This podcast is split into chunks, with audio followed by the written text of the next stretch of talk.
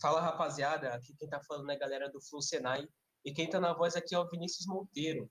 E hoje quem tá aqui comigo para bater um papo é o Vitor Emil, Leonardo Ponte, Gustavo Moreira, Diogo Martins e o Christian Monteiro. E hoje, para apresentar para vocês, para bater essa conversa, a gente preparou um tema, né? A gente vai falar sobre o Brasil. Só que não qualquer coisa sobre o Brasil.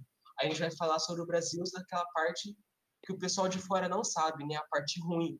Porque os gringos, as pessoas de fora, elas só olham para o Brasil e acham que é uma coisa linda, que é futebol, samba, o dia todo. Só que a gente que vive aqui sabe que tem muitos problemas, hein? problemas graves. E para começar falando sobre isso, eu queria convidar o Vitor Emil. Bom, e aí, pessoal? Bom, é, um fato que acontece é, bastante aqui no Brasil, né, que sempre ocorreu, é a questão do fanatismo, né? Tanto fanatismo religioso, fanatismo político, fanatismo ideológico, né? Bom, isso acontece bastante, né, por causa da, das bolhas que acabaram sendo concentradas né, na sociedade. E isso acabou sendo ajudado por conta das redes sociais, né? As redes sociais acabam que nos colocam, né, nas bolhas, onde é, as pessoas acreditam que é, só a parte, só a verdade delas é a verdade absoluta, sabe? E acontece que não é assim, né? Isso acaba gerando um grande problema na nossa sociedade, né? Onde a pessoa acredita que simplesmente só ela tá certa, só ela tá correta, e não é assim, né? A gente precisa exercitar o nosso pensamento crítico, né? E para isso eu vou convidar o, o Christian Petruccelli para falar um pouquinho para vocês sobre isso. Opa, e aí, gente? Então, o pensamento crítico, né? Uh, a partir do momento que a gente se priva de conhecer outras formas de pensamento, né, a gente também está privando o nosso conhecimento. Então, é extremamente errado isso, porque a gente acaba sendo extremista, né, conhecendo apenas um lado de uma história ou de uma situação, né, e o, que acaba sendo uma coisa negativa, né, porque isso é intolerância, né, como o Emil falou. Então, a primeira coisa que a gente tem que fazer é desenvolver esse senso crítico, né? A gente tem que ser incentivado, a gente tem que se incentivar a ter esse conhecimento, né, sobre os outros lados da conversação, né? Só que uh, nós, brasileiros, nós não somos incentivados, né? E isso acaba tendo um âmbito político, né? Porque isso favorece as massas de manipulação, né? Isso favorece que os políticos, isso ajuda os políticos a manipular, porque se a população não tem indagação, né? Então isso é um problema a menos a se preocupar. Então isso pode ter influência na corrupção, né? Então tem muitas consequências essa falta de senso crítico, né? Então, e esse senso crítico, ele acaba tendo como consequência, né, uh, dentre as que eu já citei, uh, o mal dentro das pessoas, né, porque quando nós estamos lutando por uma causa, uh, nós realmente nós realmente estamos, como posso dizer, estamos lutando por ela, né, e isso acaba desenvolvendo o mal dentro da gente. Então, o, nosso colega Diogo, ele pode dar uma aprofundada nesse assunto. Bom, é, o mal que tem dentro das pessoas. Muitas vezes, quando a gente tem uma primeira impressão de alguém, ela é errada. Mas será que ela é totalmente errada? Porque muitas vezes, quando uh, conversamos com alguém, não conhecemos essa pessoa totalmente. As pessoas mentem e escondem muitas coisas do, das outras. Então você não conhece inteiramente aquela pessoa, as opiniões dela, o senso crítico dela. E muitas vezes o que faz você ter um grande choque de realidade é, por exemplo, você conversa certo assunto com uma pessoa e você vai conversar com outra pessoa sobre essa pessoa, que já é algo errado por si só, e você vê como ela trata a outra pessoa diferente e as ideias dela mudam um pouco em relação com quem ela está conversando. E na aplicação de estrangeiros, você percebe uma coisa muito ruim na, no ser humano, que é quando o brasileiro tem essa forte é, ligação de ser o melhor, de ser o mais esperto, vence na vida quem é o mais esperto, quem sabe enganar uma pessoa muito melhor que as outras. Porque quantas vezes você já não foi mesmo é, comprar alguma coisa e, por exemplo, em um determinado lugar está um valor, em outro determinado está um valor muito mais alto. Um caso que aconteceu que eu gosto de citar foi com meus pais, que eles foram viajar para Ilha Bela. E um vendedor chegou falando com eles em inglês e ele estava vendendo uma água a 20 reais. Uma garrafa de água a 20 reais, a esse valor. E quando meu pai falou, não, eu sou brasileiro, eu moro aqui, o cara baixou o preço para eles de 5 para 5 reais. Então mostra como as pessoas mesmo têm essa esperteza de ah, ele é estrangeiro, é uma pessoa de fora, ele não entende as coisas direito, eu vou passar ali para trás e vou tirar proveito disso. É aquele ditado, né? Para gringa é mais caro. Isso.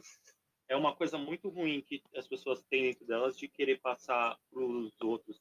Principalmente no Brasil, que é um país que, por exemplo, nós temos uma grande diversidade cultural, porque fomos colonizados por, por, é, pelos europeus, é, temos imigrantes, é, depois veio a escravidão, temos os africanos, temos o povo indígena que já vivia aqui, é, já vivia aqui mesmo, é, teve os alemães que migraram para cá, os franceses na Segunda Guerra Mundial, ah, os temos bastante uma, somos o segundo país com mais japoneses do mundo, o primeiro sendo o Japão.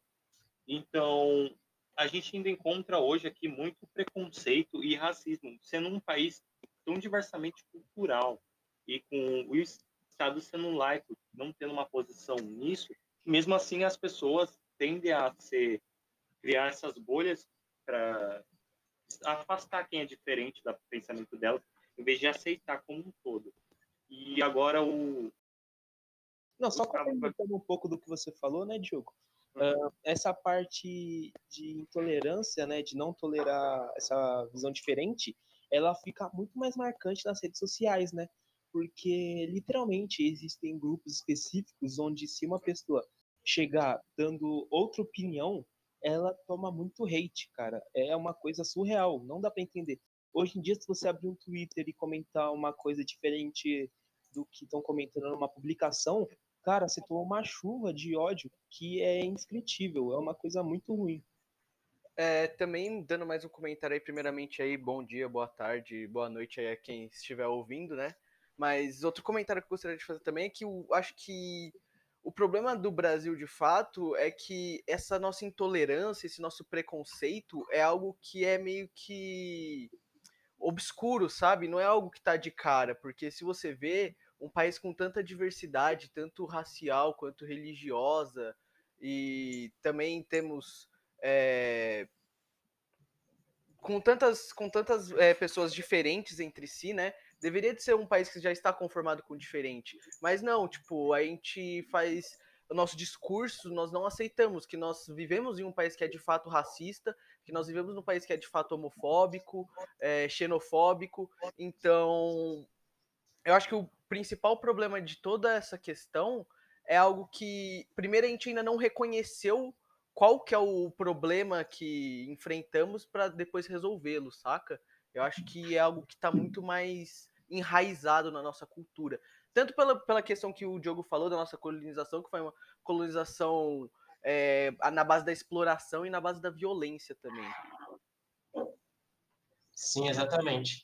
É, pegando o gancho aqui do que o Chris tinha falado, é, sobre esse, esse ódio né, que gera as diferenças, é, tipo, principalmente na internet. Só que se ficasse só na internet, eu acho que a gente até estava no lucro, né? Porque a realidade é diferente. É, em muitos casos, esse ódio ele não fica só na internet, ele parte para as ruas, ele gera violência, gera morte, e isso é um problema gravíssimo. Com certeza. Ah, um exemplo, vezes... um exemplo, desculpa interromper, Diogo. Não, não, pode... Um exemplo disso, né, das mortes de acabarem virando mortes, né, é um fato do Brasil tem em média 16 mortes de políticos por campanha eleitoral.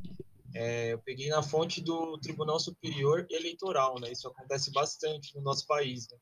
É, e principalmente em, em, cidades pequenas, né? Cidades menores. Pode continuar. Sim, pior que é verdade. Mas tá bom, alguém mais quer acrescentar algum ponto? Queria comentar alguma coisa?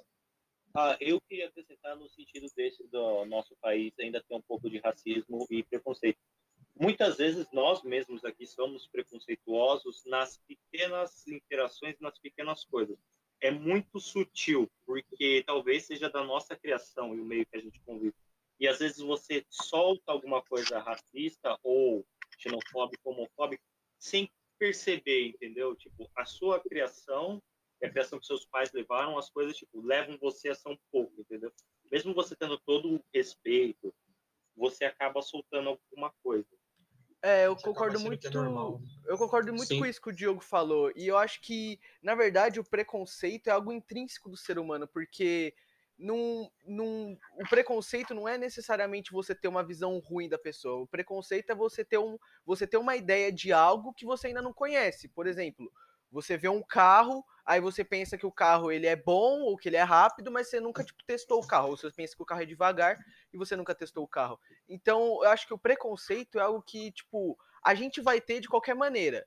Eu acho que o que no que a gente tem que tomar cuidado é não fazer, tipo, não tornar o preconceito algo prejudicial. Prejudicial e algo que falte com respeito ou que invada, que invada a vida dos outros e nós que, e que nós também não nos proibamos de conhecer de fato a outra pessoa ou a nova experiência, seja o que for, sabe? Eu acho que isso tem que ser algo que a gente tem que aprender a delimitar e a ter conhecimento, porque todos nós é, temos algum tipo de preconceito. A gente só precisa conhecer qual é, conhecer como que ele é, pode aparecer nas nossas vidas e aprender a controlá-lo para não afetar nem a nossa vida e nem a vida dos que estão em torno de nós, né?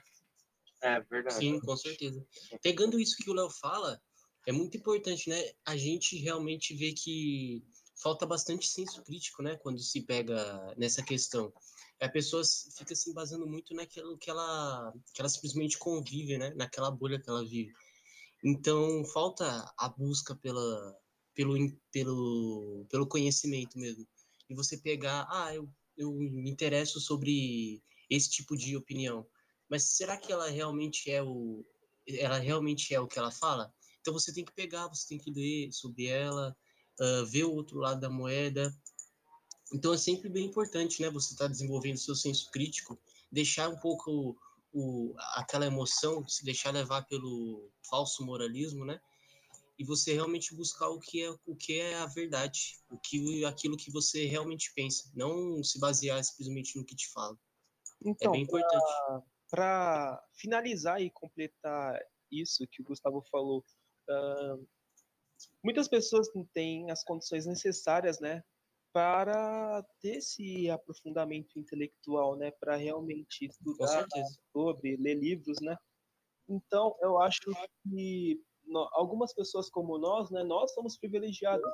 Nós temos condições de abrir um site, ler sobre assuntos diversos, né? O que a gente quer, a gente está Ter um livro, né? Na verdade, alguma então, coisa do tipo. É, o real problema, da, acho que a real fonte disso tudo é o problema da nossa educação e o investimento nela, Sim, né? com certeza.